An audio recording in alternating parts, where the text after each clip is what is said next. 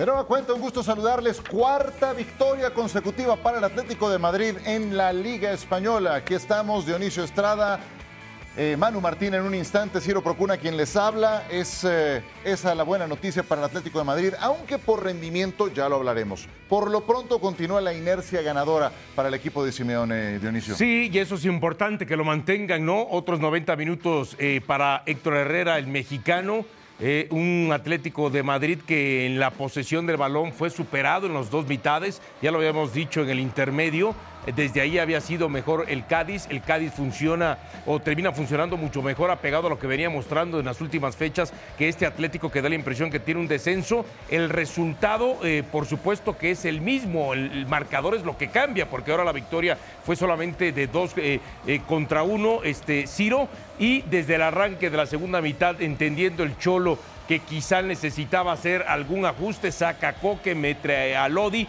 justamente intentando en que Lodi pudiera eh, ir por esa zona de la izquierda, buscando más, siendo un poco más profundo. Y bueno, al final de cuentas termina sacando un partido que no fue fácil, que lo sufrió hasta el final. Accidentado, Ciro. 36 faltas en total. Creo que fue un partido igual muy ríspido y que al final también se terminaron yendo expulsados. Serrano por parte del Atlético de Madrid y, en la banca de parte del Atlético, del equipo del Cádiz. Eso te iba a decir, no terminó completo el Atlético de Madrid con esa roja directa que le sacan a Javi Serrano. Honestamente me parecía más roja la de la primera mitad de Reinildo que la que vimos al minuto 88 a Javi Serrano. Vano Martín, gusto en saludarte. Es la cuarta victoria consecutiva para el equipo de Simeone. Sentenció a los Asuna, al Celta, al Betis y al Cádiz. Pero en cuanto a rendimiento, da un paso atrás el Atlético de Madrid. ¿Qué te pareció hoy? ¿Qué tal? ¿Cómo estáis de nuevo? Al final lo que cuentan son esos 12 puntos y esos 12 puntos tienen al Atlético de Madrid ahora mismo tercero, es cierto, ha dado un paso atrás en el rendimiento, pero eh, veamos y vayámonos al inicio del partido, lo que veníamos comentando, el rendimiento de una alineación más o menos constante en las tres victorias anteriores que hoy tenía que cambiar, hoy volvía a Coque y Coque no ha funcionado y al final ¿qué es lo que ha sucedido? Rodrigo de Pola al centro del campo como en Sevilla y por ahí junto con Herrera ha funcionado mucho mejor en la segunda mitad, ha entrado Lodi, eh, Carrasco ha pasado a la derecha, es decir, el Cholo ha realizado en la segunda parte los cambios que, en mi opinión, no debería haber hecho en la primera, en el sentido de que debería haber apostado por lo que ha salido realmente en la segunda mitad. Lo que pasa es que Coque tiene sus galones, es el capitán y al final volvía de una lesión y ha querido meterle en el terreno de juego. Por ahí creo que ha pasado el acierto de la segunda mitad del Atlético de Madrid para llevarse el partido. El Cádiz es lo que le pasa a los equipos de abajo. Al final cambian la dinámica, eh, los nuevos jugadores en el mercado de invierno le cambian también el estilo, se ve que es un mejor equipo, pero no le da en dos aspectos, no le da en el ataque, en, la pegada, es un poco lo que le pasó al Betis el otro día, y no le da en la portería, porque para mí los dos goles Ledesma, sobre todo en el primero es evidente, pero en el segundo también el despeje que hace hacia el centro podía haber hecho un poquito más. En definitiva, que haya sido como haya sido, eh, con el periódico el lunes nadie se va a acordar del partido y sí de los 12 puntos consecutivos que lleva el Atlético de Madrid, pero acordaros que esto lo dijimos antes de empezar. Sí, y creo que también queda lo que hablábamos en el programa previo de lo que le podía complicar el Cádiz al Atlético de Madrid. y creo que en, ese sentido es una victoria muy sufrida para el equipo de Simeone. O sea, el Cádiz fue agresivo, fue combativo. Le falta eso que menciona eh, Manu, que tiene que ver también con la cuota de calidad. Finalmente los goles eh, también por eso son también remunerados porque son los que terminan definiendo los partidos y en esa cuota le termina faltando al Cádiz. Por cierto, Álvaro Negredo anotó su gol número 126 en la liga. Iguala a nuestro querido Mario Kempes en el lugar 43 de la historia pero sí que los hizo padecer el Cádiz hoy, ¿eh? No, y ojo, ¿eh? eh hay que recordar esa jugada y ese disparo que saca de la línea el defensa del Atlético de Madrid. José María Jiménez. José María Jiménez, justamente el uruguayo. Este, y lo otro, a ver, hay una jugada al arranque del segundo tiempo, en un pase muy bueno que le termina poniendo Héctor Herrera a Grisman, un poquito más tirado hacia el sector de la izquierda. Estaba solo para controlarla, quizás tirar, si no tirar, pero sí buscar a alguien a quien ceder. Y esa jugada a mí es el reflejo del partido de hoy de Grisman. Hoy lo de Grisman, no sé si sea por nivel, no sé si sea por displicencia, pero qué pésimo partido del francés. Cuando va con su selección es otro, ¿eh? Estuviera donde estuviera en el equipo, es otro con su selección. Rodrigo de Paul en vivo en los micrófonos de fuera de juego. Eh, tuvimos el carácter para hacerlo después de una primera parte que lo podíamos haber hecho mejor, pero bueno, nos vamos contentos y con ganas de seguir mejorando. Eh, pudo remontar, pero lo dices tú, lo podíamos haber hecho mejor. Da la sensación que con ese 1-0 se relajó el equipo, que faltó pues un poquito más con ese resultado que tenéis a favor. No, no sé si la palabra que nos relajamos, es que bueno, ya después del 1 0 ya lo, lo tenía que venir a buscarnos y bueno, creo que nos fallábamos en algún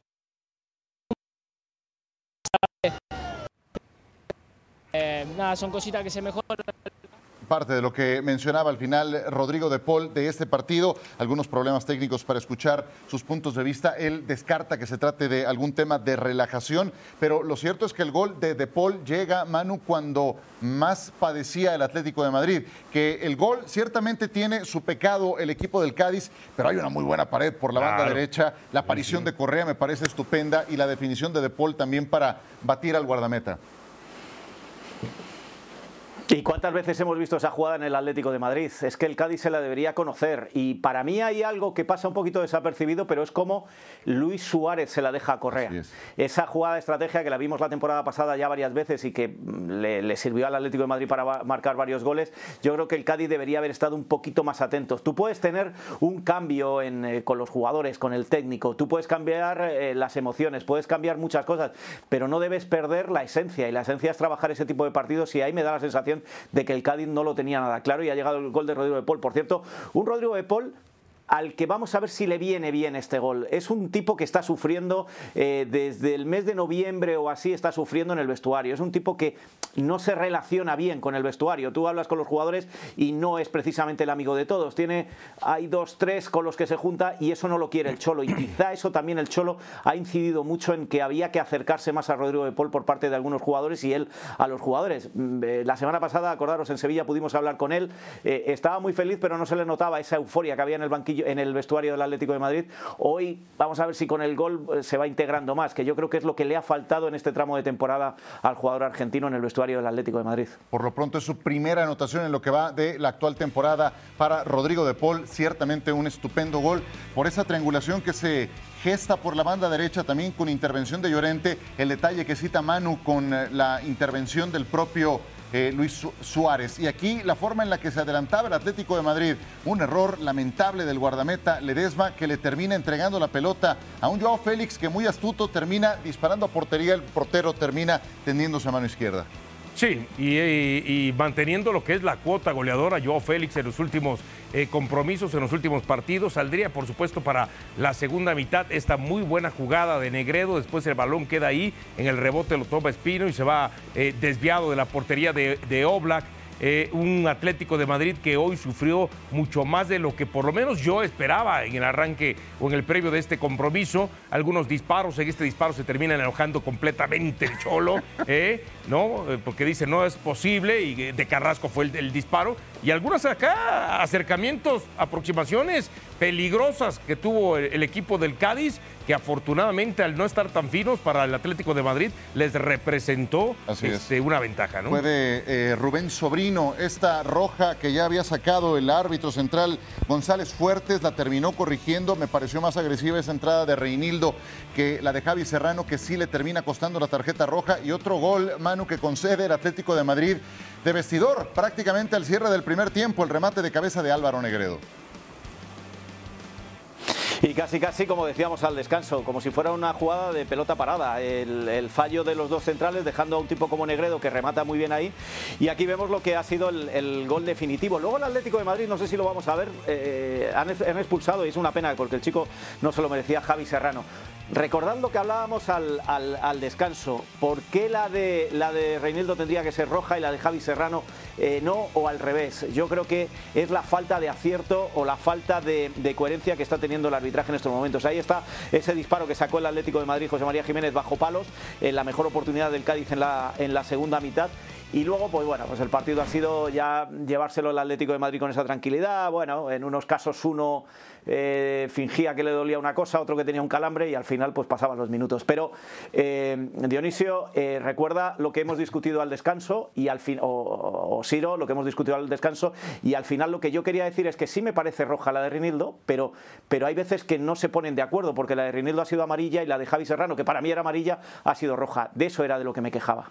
Correcto. La última jugada de peligro de este partido es un tiro de Idrisi del Cádiz y antes de eso, la jugada de Jiménez. Creo que la jugada de Jiménez termina por ilustrar lo sufrido que fue el triunfo para el Atlético de Madrid. Como bien dice Manu, son 12 puntos, eso te va a mantener en posición de Champions, eh, no se van limpios en cuanto a, a, ausencias eventualmente para el siguiente partido, pero bueno, eso es una muy buena noticia para el Atlético de Madrid, pero yo creo que lo que termina por ilustrar el sufrimiento que implicaron estos tres puntos en el Wanda Metropolitano ante un Cádiz que está luchando por la permanencia es esa salvada de José María Jiménez en la línea de gol. Un Jiménez, Dionisio, que queda expuesto en la jugada del gol de Negredo, se pierde ante un muy buen centro que le pone Pacha Espino, pero remata Negredo con la cabeza perdido Jiménez en esa jugada. Sí, aunque yo, Ciro, sí, sí destaco realmente el servicio de Espino, porque tú ves a Jiménez no está tan separado justamente de Negredo y atrás viene este, justamente Reinildo. Para mí fue la precisión puesto como con la mano el servicio de Espino. Yo sí le doy mucho mérito, más allá de que eh, Jiménez haya eh, quedado, eh, por supuesto, lo haya sobrepasado el balón y Negredo termina rematando de manera sensacional. Pero para mí el centro de Espino, este, no, hombre, es de, esos servicios que no ves este, todos los días. ¿eh? Correcto. Y antes de pasar a otro tema que tiene que ver también con esta jornada, Manu, te quiero preguntar, ¿cómo queda el Atlético de Madrid rumbo a su siguiente compromiso, que es contra el Manchester United, un rival que tiene su, tiene su peligro, por supuesto, pero eh, con esta buena racha, con las piezas que tiene ausentes y qué tanto se puede rehacer. Si hace hoy el, hace el partido que ha hecho hoy, no tiene mucho que hacer. Si hace un partido como el que le vimos frente al Betis, son los anteriores, yo creo que este Atlético de Madrid tiene sus opciones. Lo mejor que tiene el Atlético de Madrid es el rival, que es tan irregular y falla tanto como el propio Atlético de Madrid esta temporada. Lo peor que tiene es que el partido es fuera de casa y que en Old Trafford va a apretar mucho a la gente y que la experiencia que puede tener ese Manchester United frente a la del Atlético de Madrid, por mucho que en los últimos años al Atlético la hayamos visto en estas, a estas alturas de la competición, los jugadores que tiene el Manchester United yo creo que en esos pueden ser superiores. Eh, vamos a ver a quién recupera. Yo veo que va a tener que ir con los mismos que ha ido hoy el Cholo Simeone. ¿eh? No creo que pueda recuperar mucho más y a ver de qué manera lo plantea. Eh, la sensación que me da es que hoy el experimento Coque, y es triste llamar experimento cuando es el capitán y es un tipazo, pero ha sido un experimento para ver cómo estaba, le ha salido mal. Con lo cual vuelvo a ver a Torre Herrera en el centro del campo, vuelvo a ver a Rodrigo de Paul, que espero que el gol le haya dado un poquito más de ánimos. Y ya ahí me llega la duda de, Lodi y Carrasco, porque Carrasco, que estaba en un estado fenomenal hasta la sanción. Entró Lodi, le quitó el puesto. Hoy ha entrado Carrasco y hemos visto el Carrasco malo. No sé eh, a este chico lo que le pasa y su irregularidad. Con lo cual, eh, no, me atrevo a dar un pronóstico de ese partido viendo primero al Atlético de Madrid y sobre todo viendo lo irregular que este año está siendo el Manchester United. Ahora, fíjate, eh, Manu y Ciro, yo no sé si realmente, eh, y yo tenía la misma duda, yo pienso que Lodi este, lo voy a ver de arranque en el partido contra el Manchester United, pero no sé si exactamente sea Carrasco el, el que vaya a ser el sacrificado para el once titular, pero sí veo puesto a Lodi después de lo que entra en el segundo tiempo y lo que ha mostrado haciendo cosas que busca más el Cholo Simeone, sobre todo mayor profundidad por esa zona, ¿no? Para ese partido contra el Manchester United, eh, tendremos de, nueva cuenta a Joao Félix, seguramente no completó los 90 minutos en el juego de hoy, pero está en una estupenda forma goleadora, trae muy buena racha. Y otro que ha acumulado minutos hasta el momento sigue siendo Héctor Herrera, titular por quinto juego de manera consecutiva para el Atlético de Madrid del Cholo Simeone. Revisamos lo que viene para este fin de semana en la Liga Española. El Rayo Vallecano estará enfrentando al Sevilla. Será esto el próximo domingo, un Sevilla que acaba de derrotar al West Ham United en la Europa League. Y en el calentamiento se lesionó Iván Rakitic, no pudo jugar el partido de Europa League. Ausentes el Papu Gómez, Fernando, Diego Carlos. La lista es larga para el equipo de eh, Lopetegui, donde el Tecatito Corona se ha mantenido como una de sus piezas más importantes. El Betis se está desinflando. Dionisio salió ya de posiciones Champions, ahora estará enfrentando al Atlético.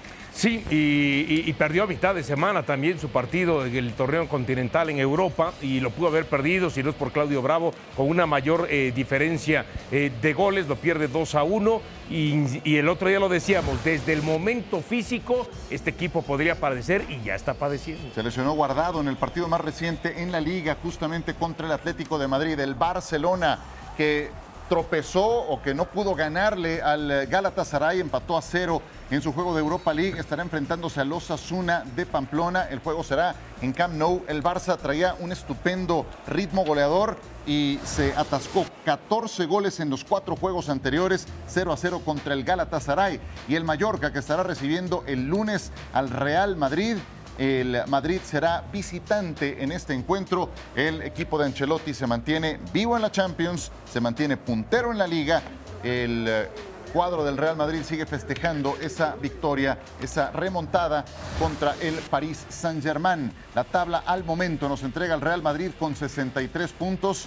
Ya con la acumulación de puntos, el Atlético de Madrid sube momentáneamente al tercer lugar, pero ustedes vean la diferencia en los partidos disputados en relación a un Barcelona que tiene todo para volverlos a superar. El Barça es cuarto, el Betis ha perdido gas, está en el quinto sitio. La Real Sociedad, que fue puntera al inicio de la campaña, ocupa la sexta posición. ¿Ya das como pichicho o no a Karim Benzema con los partidos que quedan y la ventaja que tiene de siete goles? Eh, se ve bien, se ve bien Karim Benzema.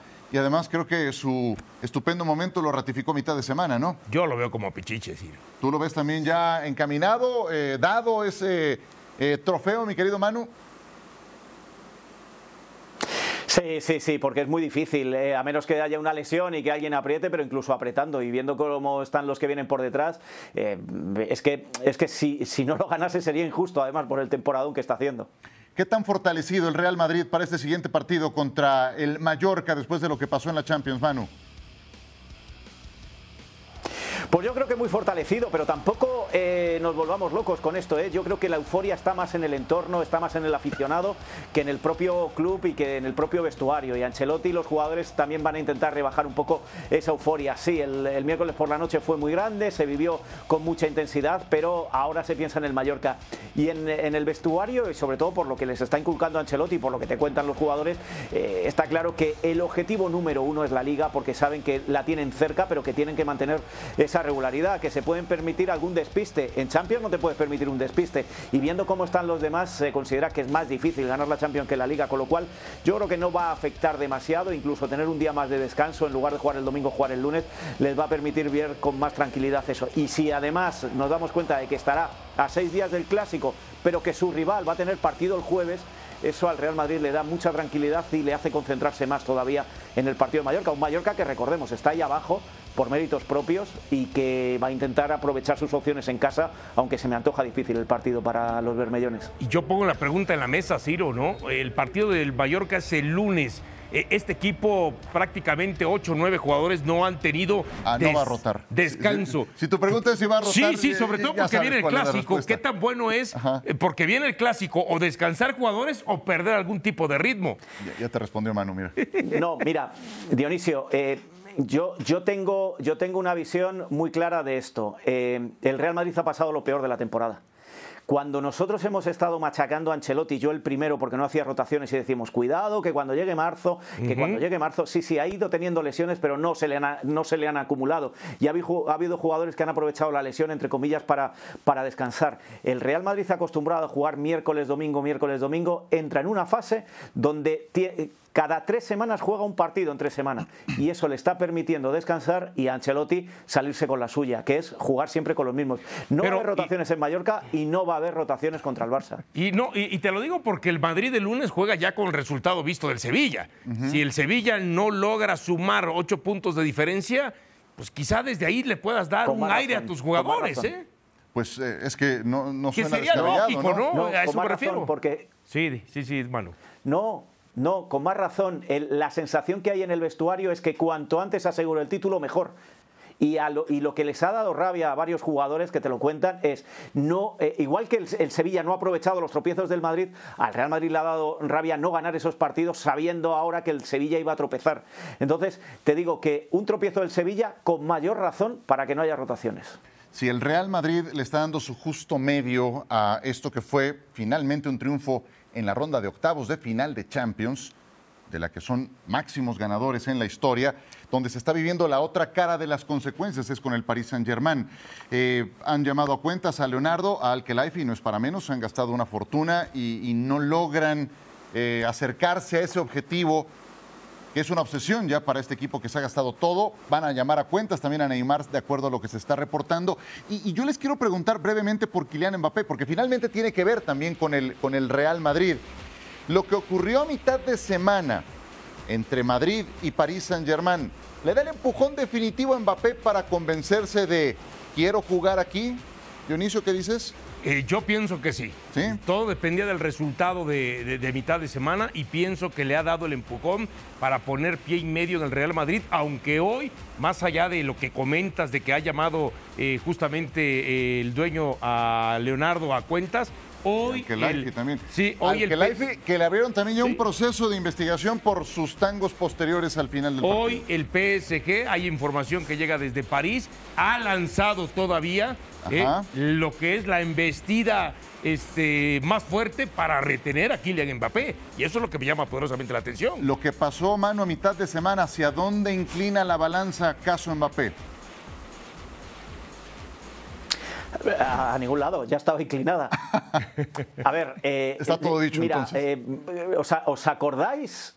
¿Os acordáis cuando se dijo la última semana de mercado invernal que el Real Madrid le había hecho una oferta y salió un tipo en París diciendo, un, analista, ¿eh? un periodista, diciendo, no tengo ninguna duda, el, Mbappé ya se va al Madrid, el, 1 de febrero estará en el Real Madrid. Bueno, era un youtuber, Las fuentes son las mismas, ¿eh? Las mismas.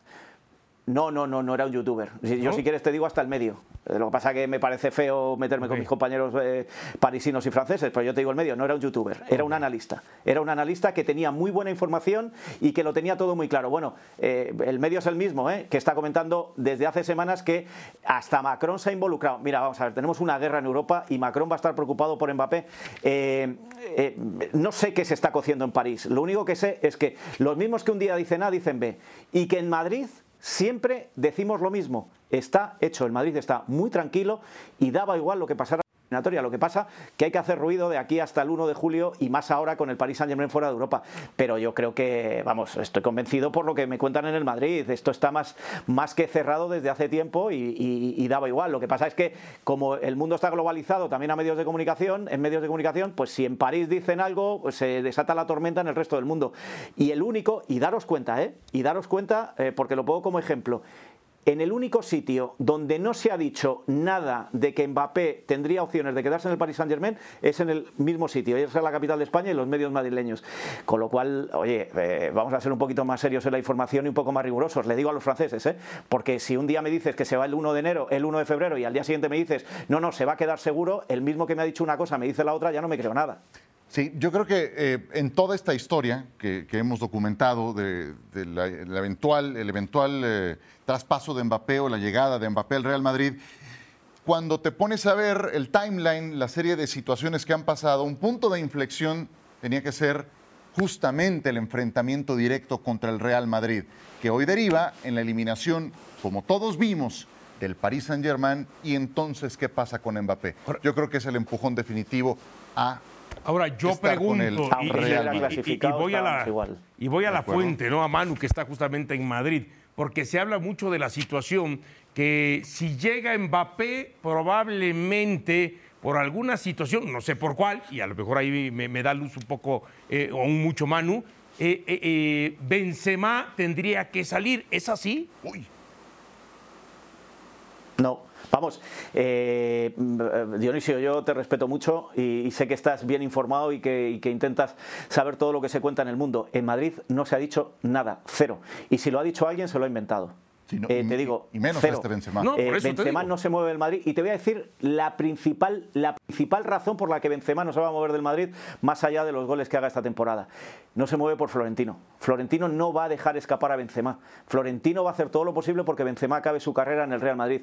Y no son incompatibles. Se va a marchar Bale, se va a marchar Isco, va a intentar que se marche Hazard. Eh, te digo, si me apuras, si me apuras, y no se ha hablado tampoco, pero por, por lo que oyes, comentas y vives, si vives todos los días en Valdebebas, ah, se, pues se podría pensar que Vinicius pierde el sitio. Pero, pero ni se ha hablado siquiera eso. Benzema te digo que yo creo que ahora mismo la plantilla del Real Madrid es el único que no saldría por la llegada de Mbappé. Eh, si tienen que vender a alguien, venden a, a Modric antes que a Benzema. y mira que te exagero, ¿eh? sí, bueno, Modric, imagínate cómo anda. Eh, pero está mejor que nunca, Karim es que Sería ilógico. Y ya traen sus horas de vuelo, o sea, ya, han jugado juntos en eh, selección nacional, es que sería ilógico eso, Ciro. A ver, y además, si Karim Benzema termina conquistando el pichichi, independientemente del fútbol que le genera al Madrid, ¿no? Bueno, vamos terminando porque nos quedan nos quedan cuántos minutos? Nos quedan como tres minutos, cuatro minutos todavía. Bueno, hablemos ahora del Barcelona, porque no falta mucho para el clásico del fútbol español. El Barcelona, eh, ¿cómo tenemos que eh, entender lo que pasó a mitad de semana contra el Galatasaray, Manu, en el entorno de un Barça que venía anotando un montón de goles en sus juegos previos? En el vestuario como un aviso como un aviso de que todo lo que hayas hecho antes, como falles ante la más mínima, eh, no tienes remedio y se te van a echar encima. En la institución yo creo que como un aviso serio de que esas celebraciones en el estadio de Armando Maradona se las podían haber ahorrado. Y me consta que lo han hablado, que han hablado de que bajen un poquito la euforia por una victoria, que la temporada todavía queda mucho y lo hemos hecho muy mal en la primera parte de la temporada. Y creo que, eh, ciñéndonos a lo que nos interesa, que es el fútbol, creo que ha sido un aviso que, como dijo Xavi, y en eso estoy de acuerdo con él, me parece que ha sido importante que les pase de esta manera y en este momento, porque si les pasa ya estando eliminados no, no tiene arreglo. Yo creo, yo me lo tomaría y, creo, por lo que me llega desde Barcelona, sobre todo con Jordi Blanco, que es el que más conoce al, al Barça en ESPN, que ha sido un aviso para que no vuelva a pasar les faltó intensidad y eso apareció en, los, en las palabras empleadas por Xavi en el mea culpa posterior al juego contra el Galatasaray. Y bueno, no puedes entrar así de flat, así de apagado a un juego de eliminación directa y menos cuando se acerca tu partido contra el Real Madrid que parece habrá tiempo, pero desde luego está ya también en el horizonte. Entiendo lo que eh, decían de, cómo festejaron el tema de, del Napoli. Tan es así el primero que termina en mandar el mensaje, pero el primero que termina en mandar el mensaje de que no hay que caer en la eh, euforia y hay que ser más autocrítico es el propio Xavi. Creo que pese a todo, Xavi como eh, responsable del vestidor del Barcelona ha sido el que ha tenido los pies más puestos eh, sobre la tierra en ese sentido. Y, hay que decirlo. Y hay que decirlo también, o sea, si vienes de meter de a cuatro por partido, el equipo se termina relajando para el Galatasaray y es otro aviso en el cual el mismo Xavi no tiene sin lugar a dudas de qué es lo que tiene que hacer para revertir esta situación. Esa relajación creo que eh, cae desde el momento en que dice, bueno, eh, ¿por qué no hacer algunas rotaciones? Y, creo que el Barcelona no está para, para, andar rotando, ¿no? Aquí sí creo que todavía no. A lo mejor en el, en el Madrid podría caber esa posibilidad, pero en este equipo no, siento que estén todavía en ese, en ese momento y creo que le termina explotando. Y me parece además, Manu, que la principal muestra de ello aparece cuando manda tres cambios de un jalón para iniciar el segundo tiempo. No suele hacer tantos cambios tan pronto Xavi con el Barça.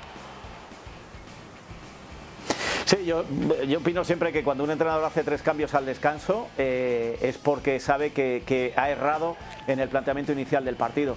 Pero en este caso, además de, ese error, yo insisto, y lo has dicho tú, creo que, había demasiada euforia. El día del sorteo había tocado el Galatasaray, un equipo menor, un equipo que estaba en crisis.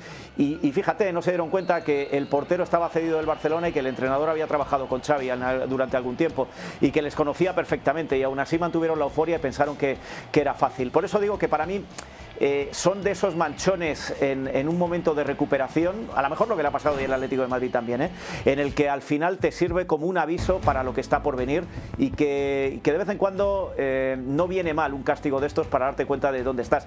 El Barça está pagando todos los errores de inicio de temporada y mientras el Madrid va a tener seis días de descanso, el Barça apenas va a tener uno, entre idas, vueltas de aviones y demás para el clásico. Y eso al final se semana del clásico, Manu, no me lo no, no, no, no, no, no, no, no, nadie está, nadie está nervioso, no pasa nada. Lo que sí es que la fecha. Yo estoy nervioso por el Sporting, Diony, que nos vamos a segunda vez. Yo lo sé. 20 de marzo por la pantalla de ESPN Plus. No se lo pueden perder en directo desde el Estadio Santiago Bernabéu. Nos vamos. Manu Martín, muchas gracias. Un abrazo. Un abrazo para todos. Dionisio Estrada, gracias. Abrazo para todos. Que la pasen bien. Venga. Para superar cualquier dificultad, hay que trabajar codo con codo, en equipo. Superar los desafíos con talento y determinación. Porque juntos somos más fuertes y juntos salimos al campo a ganar. BKT y la Liga. Equipo ganador.